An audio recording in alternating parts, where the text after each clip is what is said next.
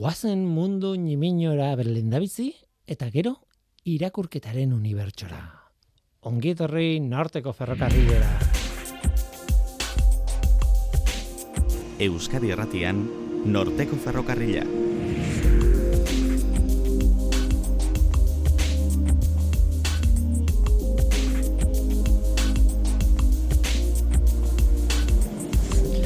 Kaixo denoi zer moduz, nik Guillermo Roa naiz eta entzuten ari zareten hau Euskadi Irratia. Imaginatu doktoretza tesia egiten duzula elektroiak dantzan jartzeko. Eta imaginatu elektroien dantza horrek balio duela argia harrapatzeko. Tira ba, ez da ezer imaginatu beharrik. Hori gertatu izan da benetan. Matxin Urbieta fizikariak horixe egin du haren doktoretza tesian eta gainera egindakoa kontatu du artikulu batean eta Kafe Luiar sari bat eman diote artikulu horrengatik. Kafe Luiar sari bat irabazi du. Gaur gurekin izango da. Bestetik gero Eli Alberdi matematikaria eta argitalpen zerbitzuen Euskal Herriko Unibertsitatean argitalpen zerbitzuen koordinatzailea izango dugu gurekin. Egia da kafe luiar sariketa zela eta ba ez genuela behar bezalako arreta jarri liburuaren egunean San Jordi egunean apirilaren hogeita irua joatzen. Guk ez, ez genuen ja, arretatik jarri, baina Euskal Herriko Unibertsitatekoek bai. Elik kontatuko digu zer egin zuten eta gainera euskaratu duten liburu bati buruz hitze eingo digu. Matematikari baten apologia. Guazen ba, hau da norteko ferrokarrila, zientziaz betetako hitzak.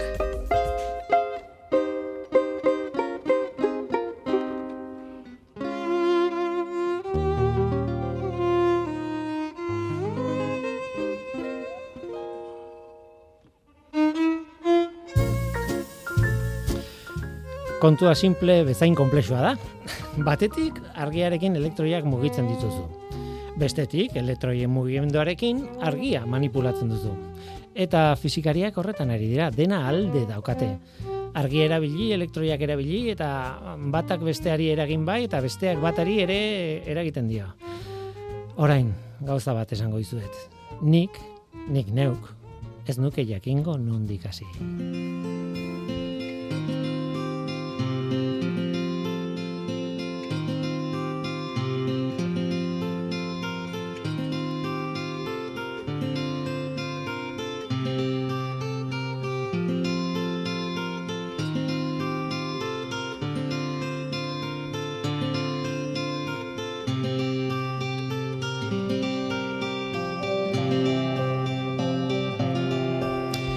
Aprobetxatu egiten dugu kafe sariak izan direla, bueno, udaberriro egiten dugu hau bera. Hasieran egiten genuen, bueno, programa bakarrean kontatu azkar azkar zein eman diogun saria, eluiarren, kafen eta eta azkar azkar, bueno, laurpentxo bat eman. Gero kontu ginen asko sobea zela, lasai hartu, patxadas hartu, irabazleak banaka etor ekarri irratira eta solasaldi lasai eta luzea izatea. Eta horregatik zaude hemen, matxin urbi eta fizikaria eskerrik asko etortagatik eta zorionak. Eskerrik asko eta eh, kaixo. Bueno, eskerrik bai, bai. asko zuei. Eskerrik asko eta eskerrik asko, ez? Esan dizudan bezala kontua erantzuna da. Tira, eh, Kafe Luiar saria irabazi duzu, hainbat kategoria daude hori beti kontatzen dugu eta e, zure kasuan norberaren tesian oinarritutako artikuluak saritzen ditugu kategoria batean eta hori da irabazi duzuna. Eta fisika izan da, wow. bueno. Nik azkenean e, bai gradua, gero masterra ere, bueno, ba, etzan fisika bakarrik, e, nanozientziarekin lotuta zegoen masterra, baina tesia ere ba, fizikan eta nanofotonikan egin dut orduan ba, bai, bueno, azkenengo ez da egite eh, ama amabi, amairu urteak izango nuke pasaitutela ba, bai, fizikaz eh, hmm. inguratuta edo edo guztita. Baina esan nahi dut batzuetan eskerroneko beste gai batzuk badaude ez dakit eh, eh, txorien populazioak ikertzen duenak sekulako lan sofistikatu egiten du, baina gero kontatzeko e, nolabait eskerronekoa da lan hori. Zure kasuan, eta zu nire gremiokoa zara gutxi gara beraz dugu elektroiekin egin duzu tesia, Bai. azken batean, eta ez da inerresa kontatzea, ez da inerresa testu ingurua, ez? Man, e, panorama hori ematea, ez? Eta zuk lortu duzu, noski. Bueno, ez dakit lortu deten edo ez, baina saritu dute artikulua bintzat, eta esan nahi du, bueno, bintzat e, ulergarri edo ulerterraz e, izateko bideo hortan, ba, bueno, iritsi dela bintzat puntu batera, hau da, jendeak ulertzeko moduko izatera. E, bueno, atxorien populazioaren aipatzen dezula, ez dakit Bai, ez da dira inorra serretu, ez. eh? e, egia da, bueno, ba, e, parean daukasuna pertsonan arabera gai batzuk asaltzeko orduan beti laguntzen duela jakiteak bere ezagutza maila edo zenbateko dan eta batzutan ba, kontzeptu batzuk asaltzeko ba, bai errasten duela hori e, ba, saltzen diozun horrek ezagutza jakin batzuk eukitzea. E, ba, gradu zientifiko bat egin baldin badu edo zientzian e, murgilduta baldin bai- badail, ba, gauza batzuk e, errezago ulertuko ditu hori bai. Bai, baina tokatuko zaizu. Taberna batean eh, ezagutzen Bai, duzu bai. norbaiti kontatzea eta zuk zertan Eh, egiten duzu lan. La, lagunei, ez dakit e, familian ere bai, eta hor, ba, bueno, ba, norberak ere pixka bat langa non jarri ere, ere neurtu behar izaten du, baina, Mhm. bueno, esango nuke eskerronikoa ere izan daitekela. Mhm. E, bueno, zuk, e, lortzen baldin badezu behintzat parean daukasun pertsonan interesa pistea eta gauza berriak ikas ditzan, ba, Egia esan, bueno, batetik dago eh, terminologiaren kontua, eta claro, zure kasuan Bai. nanofotonika hitza hor daukazu, ez? E, nahi zunean erabiltzeko, eh, nik nanofotonikan egiten dut lan. hori, hori ere egia da. Baina bestetik e, zailena da kont, gero kontatu behar duzu zer dan lan fotonika. Bueno, denok daukagu buruan behar bada foto hori argiarekin zerikusia daukala, baina claro. Ez da erresa kontatzea. Bueno, izan daiteke erresa, ez? Bai, e, agian, zera, zuk sartu nahi desun sakontasun mailaren arabera, hau da, e, nano esango ditzateke gauza oso txikia. Mhm. E, amar ber minus bederatzi metro, zenba da hori, ba, Ja, ez da. Oso Da, txikia. bueno, atomo edo Ato- molekula baten Bai, hori da. eskalako... hidrogeno atomo bat izango litzateke 0,1 bat, 0,1 nanometro, nanometro, gutxi gora bera. bai, Ba, oso gauza txikiak. Bai, bai, bai. hor- horregatik molekula baten tamainako gauza bat edo horrelako zerbait. Bai, Hor kontua da, bueno, nik eh, esan dut, eh, zure titulan gaina dago, eh? elektroekin dantzan eh, nanoeskala argitzeko da tituloa, tituloa oso ondo dago. Eta elektroekin dantzan, eta egia da, elektroiak eta batez ere, bueno, eroeale elektrikoetan eta nola elektroi asko aske daude eta mugitzen dian eremu magnetikoen arabera edo eremu elektrikoen arabera hobeto esan da alde batera eta bestera eta bioratzen dute eta astilastiak daude eta ez dakit dantza bat egiten dute ez da, e, Bai. baina hori lotu egiten duzu argiarekin eta nik es- esan dut argia harrapatu eta gel, gelitu naiz pixka bat ola behar bada ez dakit argia harrapatu den zehazki egiten duzuna nik, e, nik iten detena edo indetena tesian zehar, simulazioa dira. Bai? Bai, bai, bai. Baina, e, talde esperimentalek bai lortzen dutela argia eskala horretan, nanoeskalan, eta baita txikiagoa den e, eskalan, eskala azpi nanometriko edo subnanometriko horretan lokalizatzea. Edo gutxienez, e, eskala horretako xetasunak edo objektuak bereiztea edo ikustea. Ikustea esaten dugu argi ikuskorra edo ikusgarria bai. delako. Uin luzera, eh, argiaren uin luzera, erabiltzen den uin luzera eskala horretakoa edo tamaina horretakoa delako. Em, ja baina baita ere argi infragorria erabil dezazu erabil daiteke, bai, eh, eh, ultramorea, ultramorea ere ere bai. edo ez dakit Bai, Eh, orduan, mhm. kontua da, baina e, nan, e, nanofotonikaren bidez e, iritsi gaitezkela horrelako e, objektuak ikustera, eta bueno, ez dakite elektroien dantza aipatzen desunez, hori lortu dezakegu, ba, plasmoiak erabiliz, plasmoiak, bueno, nik artikulan Mhm. Saiakera bat egin dut Bai, hori zer diren azaltzeko.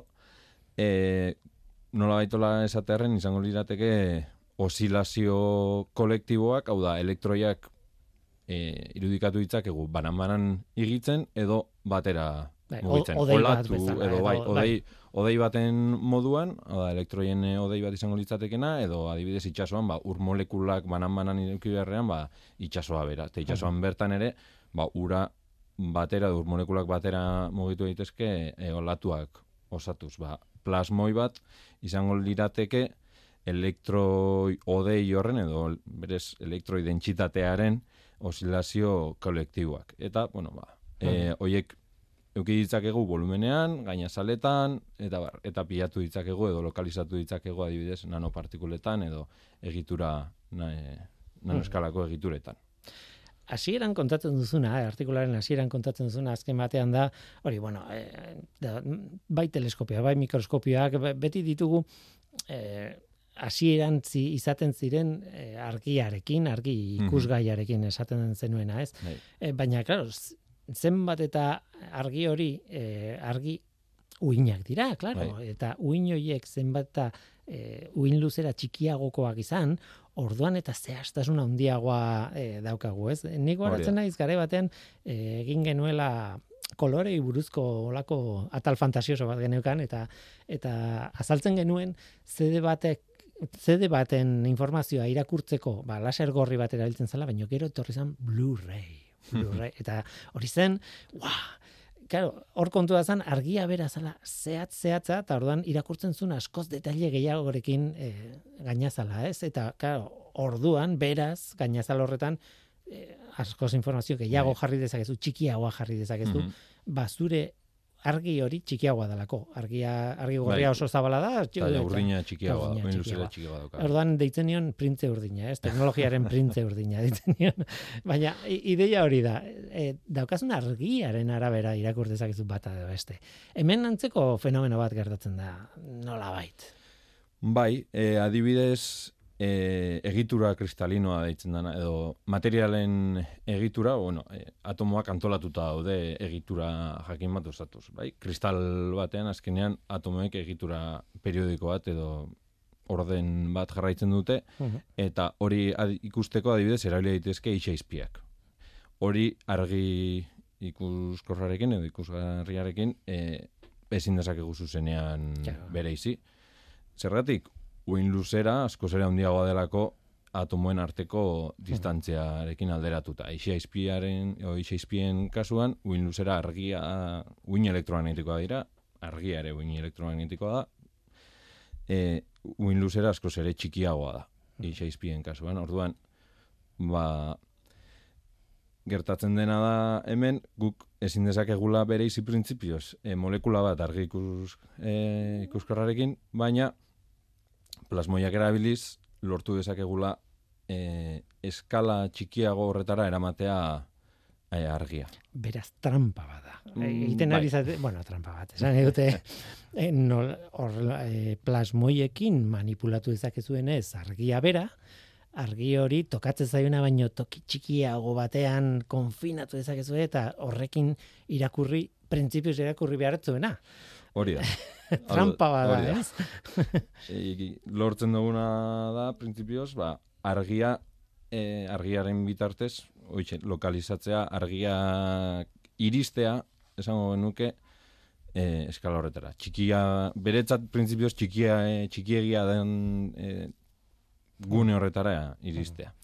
Artikuluan oso detaile handiakin, eh, bueno, handiakin, eh, detaile mm, bat, bastante handiakin kontatzen duzu, zer gertatzen ari da nanopartikula batean, eh, hor aske dauden elektroiak ba, gerturatzen denean, eh, uin elektromagnetikoak nola hasten dia vibratzen leku batetik bestea joaten dian, eta bar, eta bar, eta bar. Esan dute, hor badago, eh, fisika bat eh, irakurtzeko behar bada komplikatua, eh, horretaz inoiz irakurri ez duena, baina ez dana berria, Osa, ez da bat ere berria. Hori da. E, oinarria bera, orain dala e, irurogeita amarra urte edo, zen dut, e, plasmoiak nanopartikuletan, ba, e, Richiren garaitik, bueno, Mhm. e, jendearen ez da ezaguna izango, baina duela e, irurogeita amar bat urtetik ona e, garatu den e, arlo bat da. Kontua da, azkenengo hogei, hogeita hamar urtetan asko garatu dela teknologia. Hau da, e, Claro. almena eman digu iristeko e, hori neurtzera eta e, bere iztera.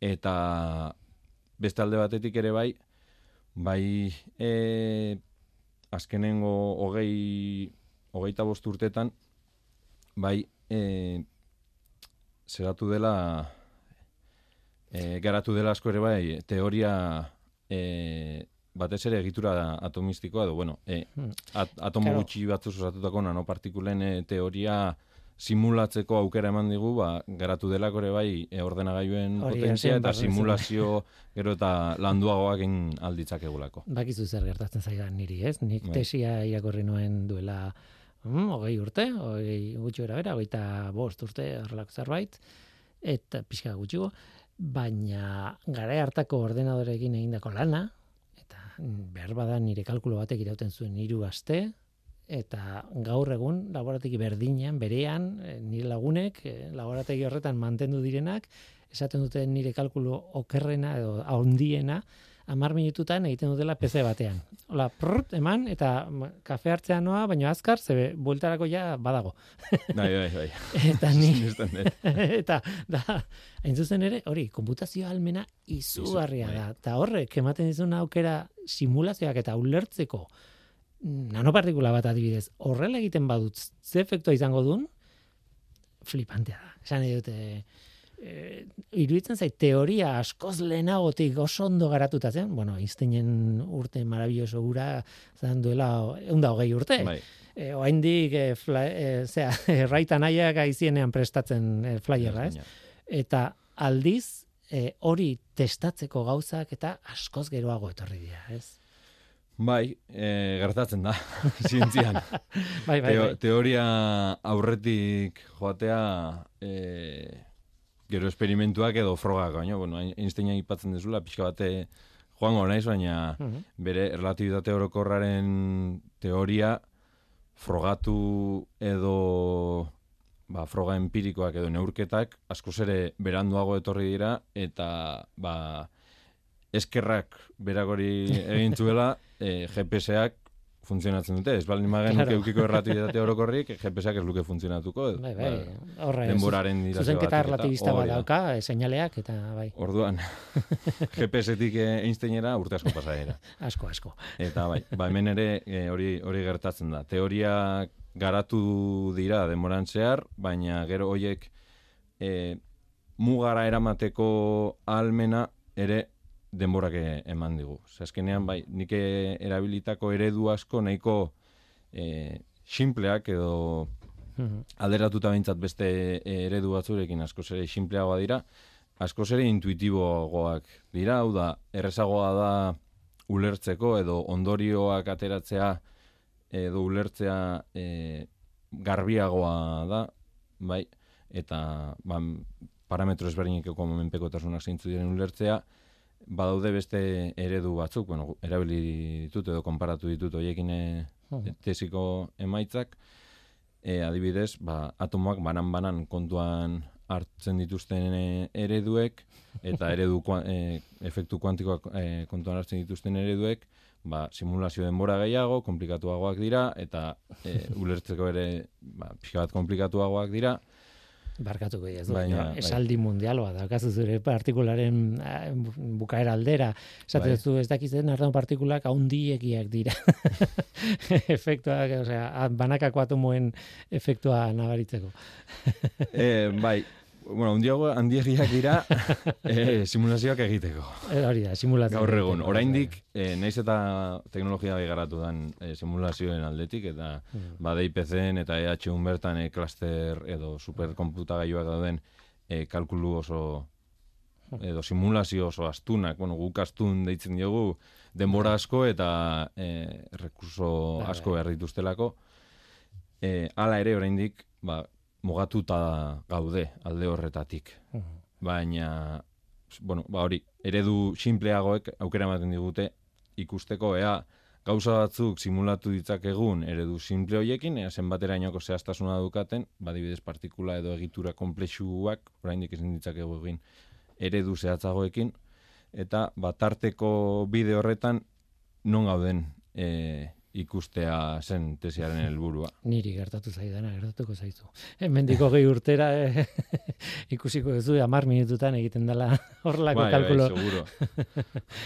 Tira, e, galdetu nahi nizun, e, pixka bat, e, bueno, perspektiba pixkatekin, ez? E, mm, segulako ilusioa egin zian, fizikako zerbait hain sofistikatu hain e, zehatza eta e, hori horrek irabaztea kafelu jarsarietan. Eta e, berriz ere bueltatuko naiz, e, txorien adibidera, baina muturreko, behar bada muturretan daudela, ez, e, e, komunikazioaren aldetik, esan dut, e, txorien populazioen kontuak komunikatzea gauza bada elektroien eta nanoantenen kontuak eta tximistorratz efektua nanoskopikoa eta hoiek baino, ez? E, baina hala ere iruditzen zait mm, baloratu egiten dela e, zientziaren, e, barkatu, fizikaren, fizika nanoskopikoaren e, komunikazioa. Ez dakiz ze, ze pertsepzia ez dunzuk. E, hau da, jendeak baloratzen duela hori Bai, e, e, hori plazaratzea, bai, esango nuke bai, ez. eta sariak irabaztea, holako horrelako artikulu batek, adibidez. E, Ez dakit. Errepikatuko pixka galdera. Bai, esan nahi dute, e, oso argi dago, e, divulgazioan gaur egun beste mota bateko gaiak, gainera modak daude, edo erresago Bai. komunikatzekoak direnak, eta bar, baina, naizen behin, ateatzen dira, ba, hori, sariak zurea bezalako artikulu bate. Hori ni, nik balorazio oso ematen diot, baina ez dakit ze pertepzia zuntzuk. Em, niretzat egia esan ilusioakin hartu nun saria, eta bada agian jendeantzat pixka arrotzagoak dian gaiak, naiz eta gero behin hitz egiten hasita askori begiak irikitze zaizkien. E, hori gizarteratzeko olako aukera bat eukitza, niretzat eh, garrantzitsua da. Eta bai, azkenean, jendearentzat gai batzuk beraiek dauzkaten eh, ezagutzekin, ba, nundik norakoak eh, ulertzea kaso errezagoa dela irudituko zaie, eta zerbait eh, ez ezagunagoa edo pixka bat ola komplikatuagoa edo kom, bueno, komplexuagoa nola baita esatearren. E, danean, ba, bai, e, hori, irikitze dituztela begiak eta gelditzen dira pixka bat ulertu nahian, a ber, zertan dabien hau pixka bat e, lainotan egongo baldin maritz bezala beste, beste mundu baten.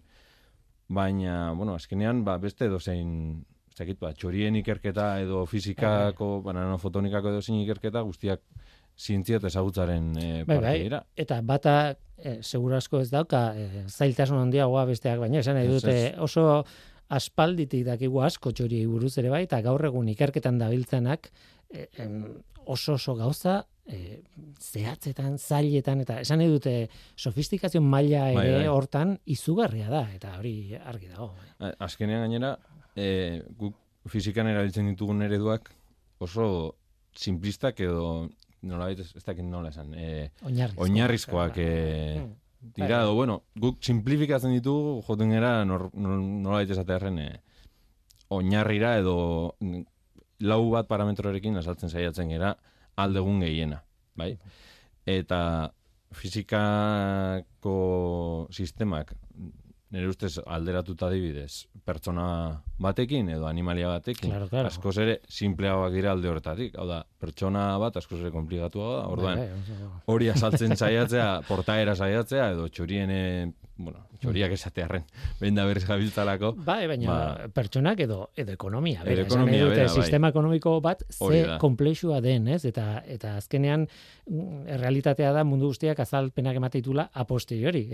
Claro, ez, ez ditu iragarpenak egiten edo egiten baitu ez dago bat ere bermarik hori beteko denik, ez? Bai, bai. Eta eta hori da zuk esaten duzunagatik, ez? Elektroi bat azkon sistema simpleagoa da. Bai, bai, e, pilatzen baldin baditugu komplikatzen da kontua, eh? Baina, bai, bai. Bai, bai, egia da, bai, bai. Baina hori da, azkenean e, sistema bat e, zenbat eta handiagoa izan, orduan eta komplexuagoa bihurtzen da. Mm. Tira, ba, hemen utziko dugu. Em, zoriondu behar zaitut berriz ere. Bueno, tesiaren gatik. Tesia bukatu duzu. Ja, Bai, doktora ja, bi, ur- bi urte, Eta, zaila, bai. eta gaia ez duzu aztu. ez, ez. Horretan nahi zara buru belarri. Bai, oraindik badaude e, emaitza batzuk ere argitaratzeko asmotan gabiltzanak, Mhm. tesiarekin lotura daukatenak, eta ba, hortxe, hortxe gabiltza. Gipuzkoako ingenieri eskolan. Hori da, ez? moin momentuz, e? Eibarren eta Donostian Ah, ingenieritza eskolan, Mhm. eta ba, hoxe, klaseak eman, eta bitartean, ba, aldan inean e, Aldan. ikertzen. denbora gusten du, ematen du denbora. Kudeaketak eta erakaskuntza gusten dunean ikerketa pixkat. Matxin urri eta placer bat izan da zurekin egotea. E, plazerra nirea. Eta zorionak berriz ere. Zientzia.eus Zientziari buruzko albisteak Audioak, bideoak Agenda, argazkiak Milaka eduki gune bakar batean Elujarren zientzia ataria zure eskura Entzun, irakurri Ikusi eta ikasi San Jordi eguna etorri zen, San Jordi eguna joan zen, eta bidean beste nonbaitera begira rapatu gintuen. Aitortu beharra dago. Hori konpondu egin behar dugu orain.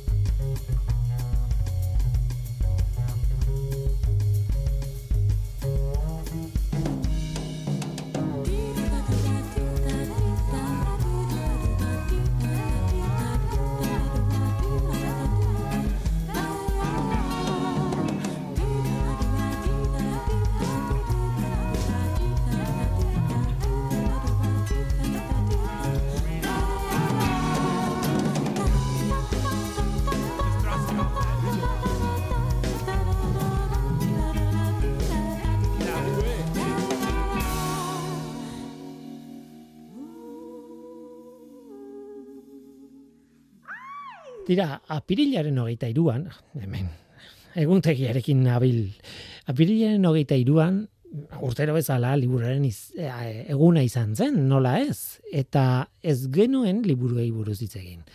Ez genuen hitz egin arrazoi askoren gatik. Arrazoi az- e, horietako bat zen, e, hemen, eluiar, bueno, eluiarreko langileok, ari ginelako gure atentzio guztia, gure arreta guztia jarrita zegoen kafe luiar sariketan. Eta nik uste dut, e, okerrez banago, geita seian izan zela da e, sari banaketa, baina bueno, hori buruan, Norteko ferrokarrilean, urrengo e, saioan, egin genuela, ba, elkarrizketa bat bi irabazlerekin. Eta atzean gelditu zitzaigun, liburu eguna, liburaren eguna. Eli Alberdi, kaixo, ongitorri. Kaixo, eskerrik asko. Beti bezala mila saltxatan, mila historioetan, eta horregatik ez zaitut aurkeztu mm, ez dakidalako nundik, jo, egia esan Euskal Herriko Unibertsitateko matematikaria zara, Bai, baina argitalpen zerbitzutako buru ere, bai, koordinatzailea. baita. Euskal Herriko. Unibertsitatean.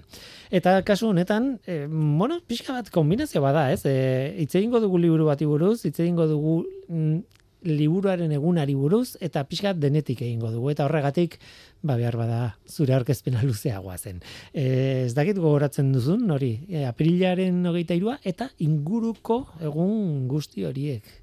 Bai, denbora purtxo bat pasatu da, baina gogoratzen dut, bai.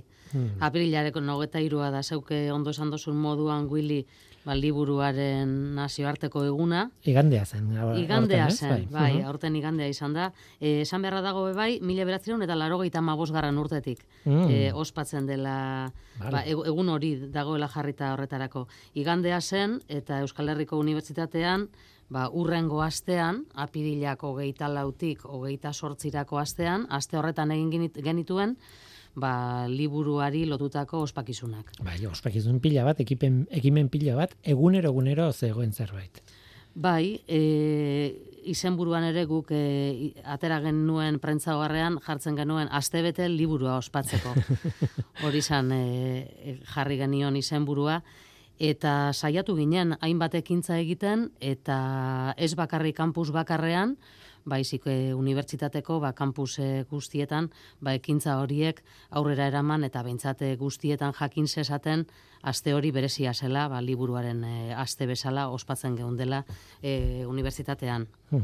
E, hor badago, begiratzen baldin badugu, mm, bueno, e, jardunaldiak nolak, nolakoa ziren, edo programa bintzat egitaragoa nolakoa zen, hor badago hitz bat, e, zuek erabiltzen duzuena, trukartuz. Trukartuz, e, horren barruan sartzen dira ekimen guztiak, ez? Bai, trukartuz da hitz gakoa, esan dezagun, ia sortu genuen hitza, e, trukatu eta hartu, mhm. trukatu eta hartu batuketatik, trukartuz, ekintza horren, horren izena hortik dator, eta bere atzean dagoen ekimena da ba, aste horretan liburuak oparitzen ditugula, argitalpen zerbitzuak, UPVHUko argitalpen zerbitzuak argitaratutako liburuak opari ematen ditugula, baina baita be, ba, jenteak aukera daukala, etxean, ba, dagoeneko irakurrita dituen e, liburu horiek, ba, guk e, kampusetan jartzen ditugun mai horietara ekartzeko eta liburu trukea egiteko. Beraz, e, argitalpen zerbitzuak bai jarri zituela opari gisa hainbat liburu, geuk argitaratutakoak, baina gero gure maietara hurbildu zirenek aukera zeukaten gainera etxetik ba, beraien e, liburu bat edo batzuk trukerako ekartzea. Eta mm. bai, bi urte ditu ja ekimenak eta izena ba hoize, trukatu gehi hartutik. Eta denetik egon zen, e, horretan, ez ekimen mota, bueno, e, ikusten ditut hitzaldi asko, ikusten ditut irakurketak, irakurtzen dut, e, ikusten dut pixka bat denetik. Bai, e, alde batetik esan dugun ekimena, e, e, batez ere ba, guk esaten duguna e, delako ba, zure liburuarentzako tokirik onena ba, beste esku batzuetan egon daiteke, hau da iristen da momentu bat, nun zuk irakurri duzun liburu horrek, ba, igual zuretzako ba, ez daukaia baliorik, barriro esoaz irakurtzera, baina beste esku batzuetan ondino ba, bere balioa dauka, orduan ekimen hori, eta horretaz gain, ba, zeuke aipatutako moduan, ba, hainbat eh, solasaldi, ekitaldi eta hitzaldi egon ziren, horietako batzuk e, ba, ipatzekotan, ba, irakurketa eta idazketa saletasuna e, bultzatzeko solasaldi bat egon zan, hau Gipuzkoako kampusean, uh Alaina Agirre eta Eider Rodriguezek eraman zuten aurrera, e, Gipuzkoako kampusean baita ba, literatura ikrimen, literatura eta krimenaren arteko lotura hori ba, lantzeko solasaldi bat, Mikel Santiago eta Cesar, Cesar San Juan izan ziren kasu honetan e, aurrera eraman zutenak. Hmm.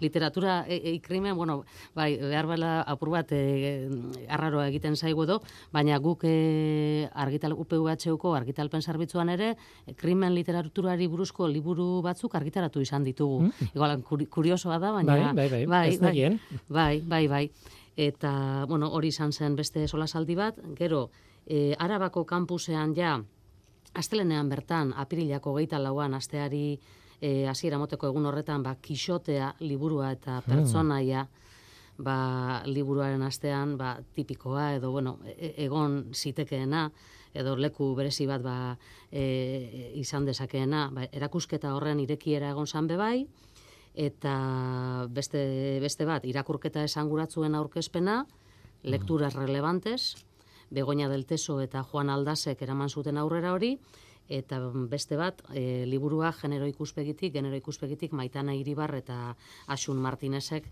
e, aurrera eramandakoa. Hauek, ba, kampus ezberdinetan, eraman ziren, aurrera eraman ziren, ba, solasaldi edo ekitaldi e, edo ekintza horien barruan. Eraman ziren ikasgeletan eta liburutegietan, biblioteketan azkeneko hau eh, hogeita zazpian izan zen, baina bai. horretzen bukatu hogeita zazpia osteguna izan zen, baina ostiralean, bueno, bizkaia aretoan egin zenuten liburu pila baten aurkezpenak. Bai, e, asteari bukaera eman genion, geure zerbitzuan, geure argitalpen zerbitzuan, azken bi urteetan argitaratutako hainbat libururen aurkezpenekin. Eta hainbat e, esaten duzunean, liburu asko dira, nik hemen bat, bi, iru, bon, ez dakit, sei, bederatzi, amabi, ba, amasei bat badaude. Bai, e, izan ziren, amabost, e, bueno, bi gela e, utz, eskatu genituen, eta bi geletan une oro eta aldi berean aurkezpen horiek martxan egon ziren, geletako batean, aurkezpen luzeagoak izan ziren, luzeagoak esaten dudanean, ama gehi minutuko e, aurkezpenak, eta horrelakoak ama bost e, egin genituen. Aurkezpen ralia izan zen, egun horretakoa bat, eta beste bat, eta beste bat. Eta gero, e, bizkaiaretoan, bebai, baina kasu honetan, bertako EHU dendan, Mm. ba, Bai, beste, mhm. bai, e- ezero solairuan Mhm. dagoen horretan, baia e, aurkezpen laburragoak egin ziren, ba, iru lau, bos minututakoak, eta be, baita ere argitalpen zerbitzuak argitaratutako liburuen aurkezpen laburrak, hogeita bat inguru izan ziren, hor egin ziren aurkezpen laburrak, eta aurkezpen labur horiek ba, grabatu egin ziren, e, bueno, kamera bat e- etorri e, grabatzera, eta nahi dena da, ba, horrelako aurkezpen pilula batzuk e, sortu, er, editatzen ari dira aurkezpen labur horiek, ba, hemendik eta gutxira, ba, sareetan e, martxan dantzan, dantzan jartzeko. Eta aurkezpen luzei dagokienez, bueno, grabatu egin ziren bebai, e, horiek ja apur bat luzetxoak dira sareetan ba, martxa apur bat emoteko, baina aurkez- aurkezpen e, luze horiek EHUko e, telebistako ba, kanaletako batean, lehenengo kanalean, streaming bidez, zuzenean jarraitu ahal izan e, ziren. Mhm. Beraz, aldi berean, bigela ezberdinetan, e, batean aurkezpen laburrak, ama izan ziren, eta EHU dendan, ba, barkatu, aurkezpen luzeak, ama izan ziren, eta EHU dendan aurkezpen laburragoak grabatuta, ba, hemendik eta gutxira, e, martxan edo ikusgai izango ditugunak esareetan. Eta horrela, ba, goizean nahiko goiz hasita, beratzi beratzi terdietan hasita, barratzaldeko laurak ingurura arte martxan izan genituen e, gelabiak. Euskeraz eta Hori gaztelaniaz, gaztelaniaz izan ziren, ba, segun eta liburua, liburua edota aldizkari batzuetako zuzendariak ere etorri ziren aurkezpena, aurkezpena egitera. Hau da, gurekin argitaratu dituzten e, lanak, gurekin argitaratzen dituzten lanak izaten dira liburuak edo aldizkariak eta bietarikoak etorri ziren, eta ba, segun eta ze hizkuntzatan argitaratu duten, ba, hizkuntza horretan aurkeztu zuten, euskaraz edo gaztelaniaz, kasu honetan. Nik zientziako mundutik etorrita eta zuekin pentsatzen dudanean e, ekaia etortzen zait burua. Bai. E- Ekaia aldizkaria. Ba, ekaiakoak etorri ziren, aur, aurkezpena egitera, fin-fin, e, bai, e, e, ekaiakoak beste asko bai fin ibiltzen dira, baina ekaiakoak ba, berezik ibiltzen dira fin, eta Estefania etorri zan, Estefania Mhm. Planas, e, zuzendarietako bat, beste nahiara barrado da, eta gero azken e, aleetako baten koordinatzailea, ba, izan den e, Amaia Santa Maria etorri zan be bai, eta aurkeztu zuten ba, beraien aldizkariko ale bat, zenbaki bat, eta zeri buruzkoa, ba, justu izan eraikuntza, jasangarritasuna, eta erresel- erresilentziarekin ba, loturiko ale horretan, ba, zer irakur dezaken irakurleak, e, hori aurkeztu zuten. Egin zuten aurkezpen laburra, beraz, e, bideoa grabatu genien, eta laster bideo hori ba editatuta eta ikusgai egoteko ikusgai egongo da. Eta gainera ba luzera nahiko majoa daukatenez 3 4 minutu ez da ez da asko. Hau da edonork eh, uste dut de- dedika dezakela denbora hori. Ba horrelako horrelako bat izango da. Bai etorri ziren ekaiakoak. Mhm, interesgarria. Eh, ez nintzen, joan, eh, argi dago. Ezin izan nuen. Eta baina interesgarria da, eta, eta beraz hor bideoak hor ditut eh, aukeran ikusteko. bai Mm, bai bai Tira, em, gustatuko litzaidake, eh, hasieran, bueno, ez duk aipatu diazun, eh, ezagutzen ez dudan liburu baten kontua zio bilduman, eh, bueno, Euskal Herriko Unibertsitateak berak argitaratzen duen zio bilduman, normalean zite divulgazioa izaten da, matematikari baten apologia izeneko liburu bat. Zer da? Bai, ba, horrela gure liburu bat aukeratzekotan eta ba, bueno, nik ik- egiten dudan horrekin zerikusia duena, ba, bat aukeratzekotan matematikari baten e, apologia, ez da? E, Godfrey Harold Hardy, Hardy matematikariari buruzkoa. Bueno, esan behar da, zio, badela gure argitalpen zerbitzuak argitaratzen duen e, bildumetako bat, hainbat serie eta bilduma argitaratzen ditugu, euskeraz, gaztelaniaz, bai, batzuek e, ba, sati bat euskeraz, beste bat gaztelaniaz, hau da, batzuek daude guztiz euskaraz, beste batzuk guztiz gaztelaniaz, edo ba, hizkuntza bat baino gehiago agertzen direnak, ezta?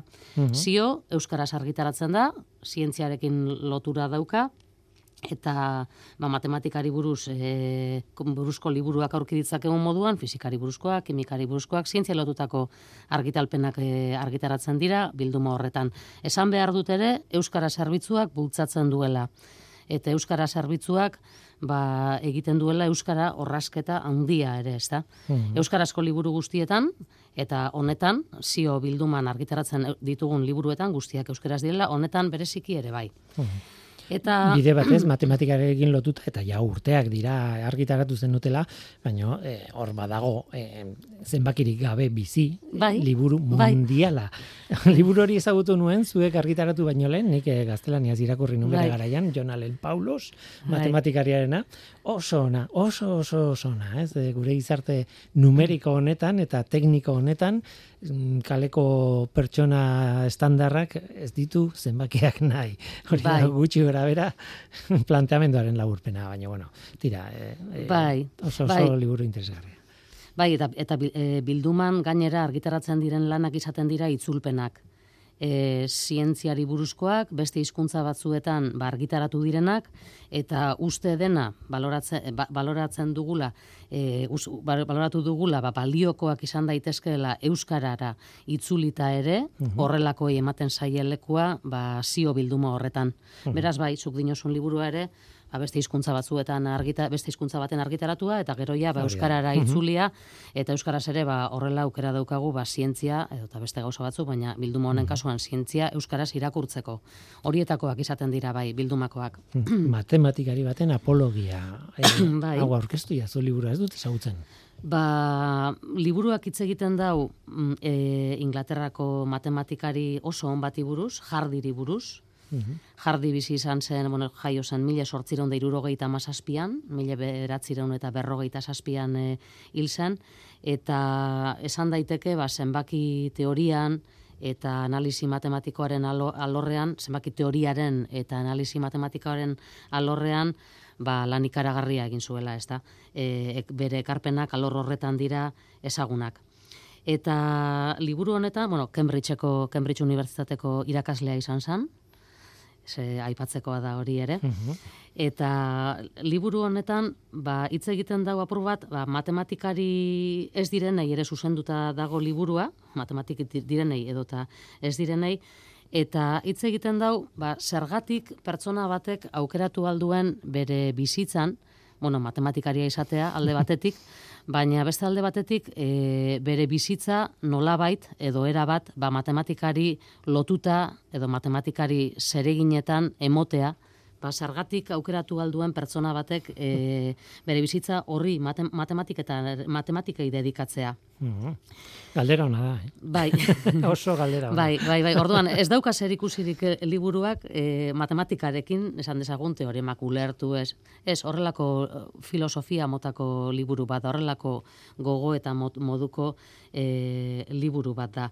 Eta, ba, bueno, oso era arruntean, berak eh, asaltzen dau, ba, bueno, berak adibidez eh, oso txikitatik izan zuela matematikei lotutako saletasuna, bai, e, esan behar da be bai, e, ba, batzutan, edo ba, as- askotan gertatzen den bezala, ez zeukala etxean e, matematikarekin lotura zeukaten ba, inor edo gurasorik, esate baterako, zeren bere gurasoak bai aita eta bai ama irakasleak ziren, aita arteetako irakaslea zen, gustatu galzitzaizkien matematikak, baina ez zeukan horrelako figura bat, ba, zeini begiratu edo eredu hartu, eta horregatik ba, matematikak eh, aukeratu zituela, ezta?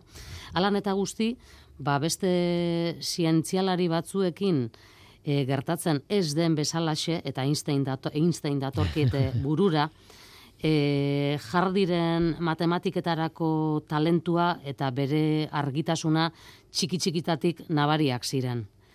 Eta horre, horrekin esan nahi dut batzutan esaten da bai e, ez dakizein esen ona matematiketan eta ama bost urterekin ere txarto zebilen eta gero begiratu zelako zientzialaria bihurtu den eta bueno, egon aldira horrelakoak baina jardiren kasua esen hori. Txiki txiki txikitatik ja e, nabaritzen zitzaion oso ba, ona zela matematiketan talentu ikaragarriko ba, pertsona, pertsona zela, ez da? e, adimen koefiziente harrigarria erakusten zuen, eta hitz egiten ere ba, liburuan bertan jartzen duenagatik oso harin hasi zen, ez hori bakarrik e, kuriosoa iruditu zitzaidan eta, eta, eta barreak e, irtetzen dit apur bat, ez da? Zelan, Elisara joaten zenean, ba, e, Elisako liburuetan, ja, erdiaztuta daukagu, da behintzat, baina Elisako liburuetan, e, kanten liburuetan, Mhm. kantu horiek zenbatuta egotea, Bai. ba, oikoa da, ez da? Bai, ba, bai. zenbaki horien satitzaileak e, kalkulatzen, e, pasatzen omen zuen mesetako, e, mesotak, mesetako ba, tartea edo, edo denbora, ez da? Hau da, benetan, e, matematikak bizi zituela, esan, esan dezakegu.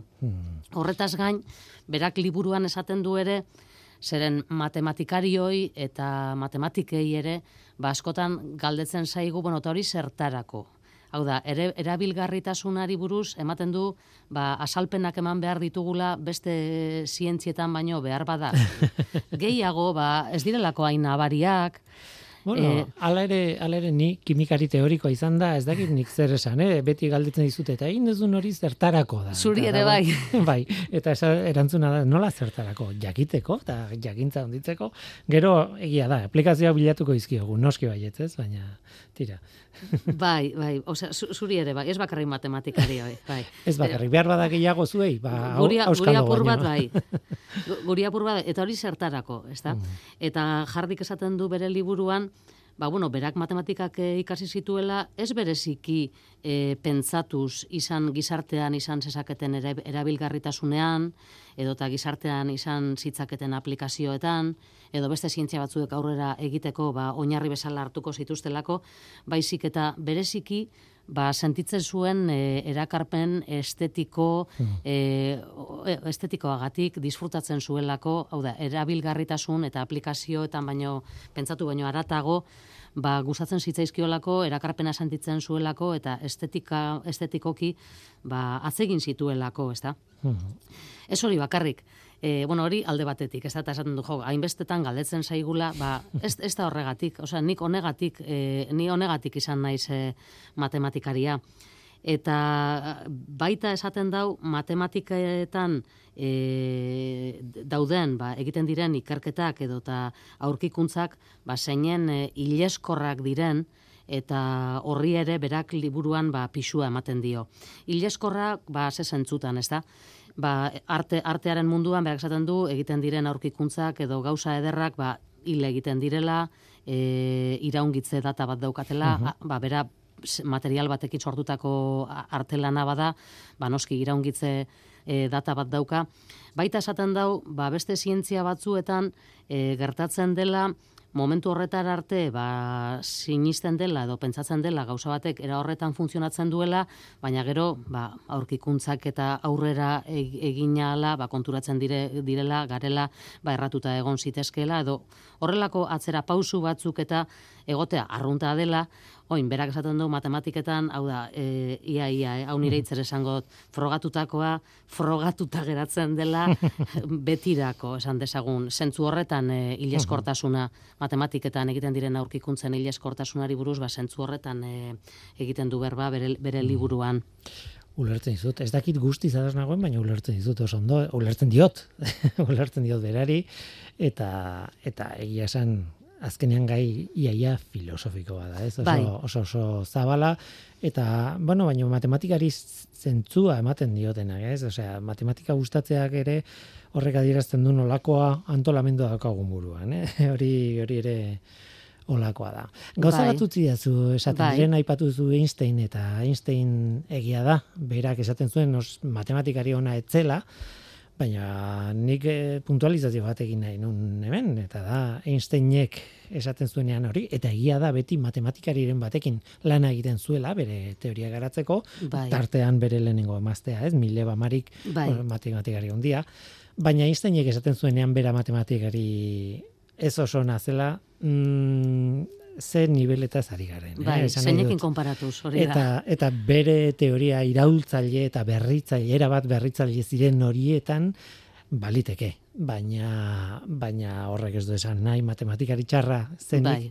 gutako edo zeinekin konparatuta, ez? Bai, bai, guztiz ados. Orduan, buf, Bai, gust, guztiz ados. Da, askotan esaten dira gauzak oso modu orokorrean eta eta bueno, realitatea ez da horrela, ez. Bai.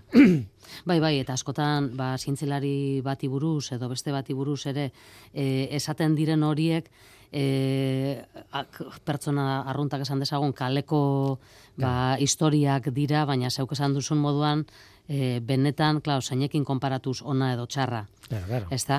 Eta bueno, jardiren jardiren kasuan, e, liburuan argi esaten du, benetan oso oso ona izan dela eta txiki txikitatik hori ba bas, basera mala berar, berarekin. Naiz eta inungo, ba hasieran esan dudan moduan generik hau da bere gurasoen gandik, ba hori ba ge- e- genetikoki edo ohituraldetik e, ba eredatu ez zuen.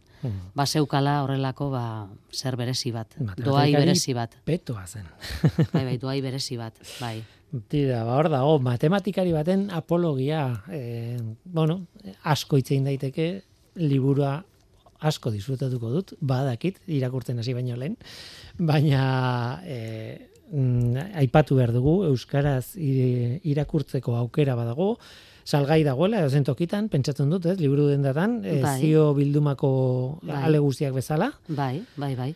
Eta, eta beti da interesgarria, horrelako liburu bat, e, ba horixe, ados egon edo ez agon, bueltak emateko buruari, eta, eta batez ere horrelako pertsonai oso berezi bat ezagutzeko, ze oso oso ezaguna da, ez Bai. ezaguna da barkatu. Bai, ez ezaguna da. En maila horretako edozein matematikari zientzialeri esango nuke.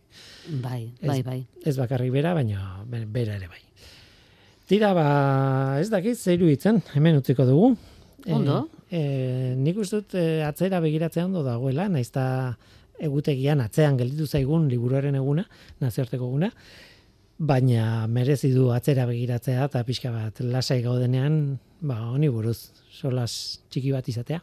Bai, bai guztiz ados zurekin, Willy. Tira, Eli Alberdi, eskerrik asko gurekin izateagatik beste behin, Eli Alberdi matematikaria eta eh, hori, eh, argitalpen zerbitzutako, Euskal Herriko Unibertsitatean argitalpen zerbitzutako koordinatzailea burua, Bai. ez dakit nola esan.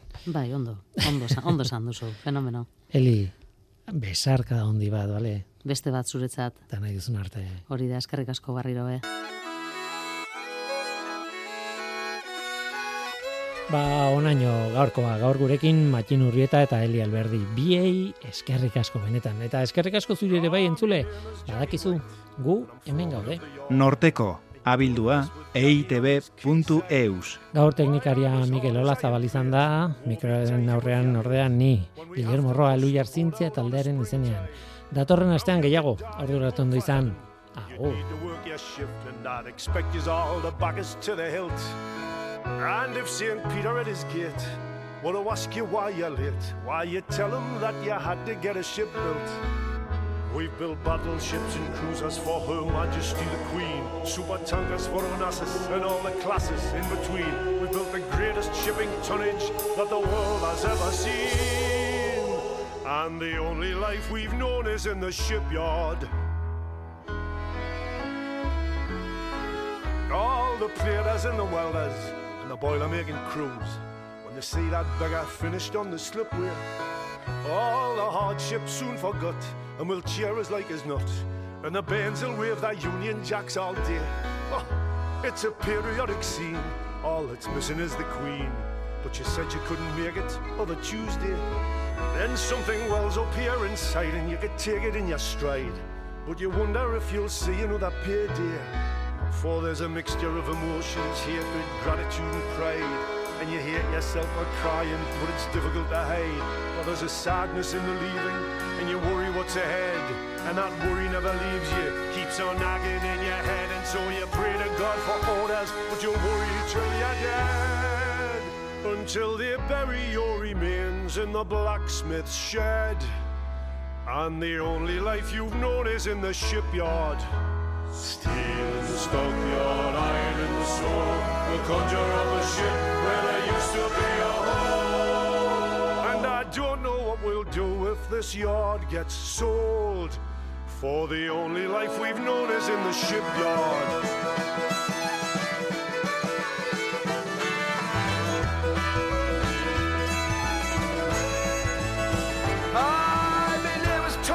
Thompson, I'm shop steward for the Union. My dream is proletarian revolution. Comrades, brothers, fellow travelers and others, class struggle is the means of dialectic evolution.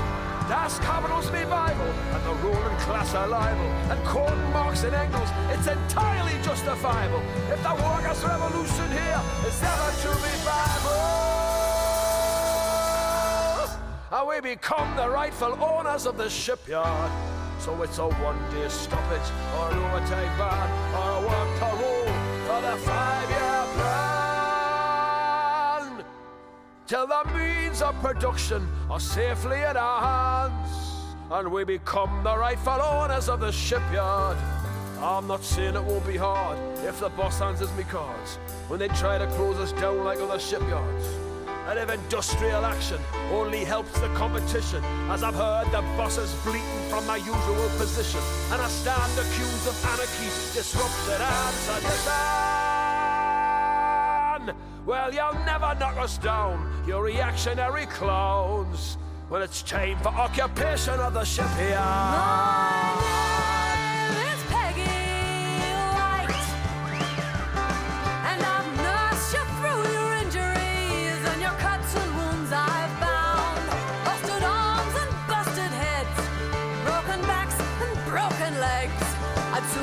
you in a splint and have them put you in the ground. And the fumes from all the welding where the poison air is hung, and the toxic radiation that's been blackening your tongue. I could give you all an aspirin while you're coughing up your lungs. But it's all you'll ever get here in this shipyard.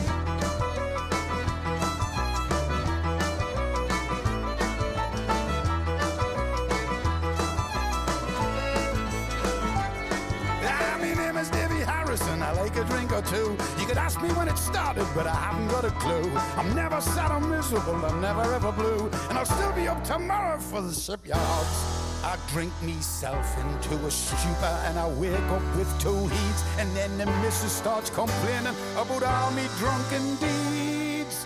Like when I got the train to Sunderland, but found myself in Leeds. And I had to get up early for the shipyards. I once gave up the drinking. Was it 1963? But it seems as if sobriety was not the thing for me. It was the worst three hours I ever hoped to say.